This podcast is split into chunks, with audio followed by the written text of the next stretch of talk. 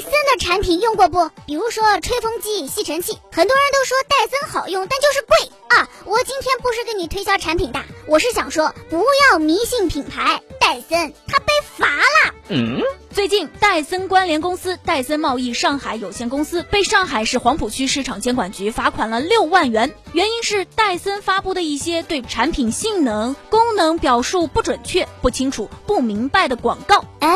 具体来说，戴森在天猫的官方旗舰店当中啊，发布了一款手持无线吸尘器的广告，宣称它具有可识别不同地面类型、自动随需调节吸力的功能，但实际上它只能识别光滑硬地板和地毯这两种地面，而且广告当中也没有对所谓的什么不同地面类型做出明确的解释。戴森的产品你还买吗？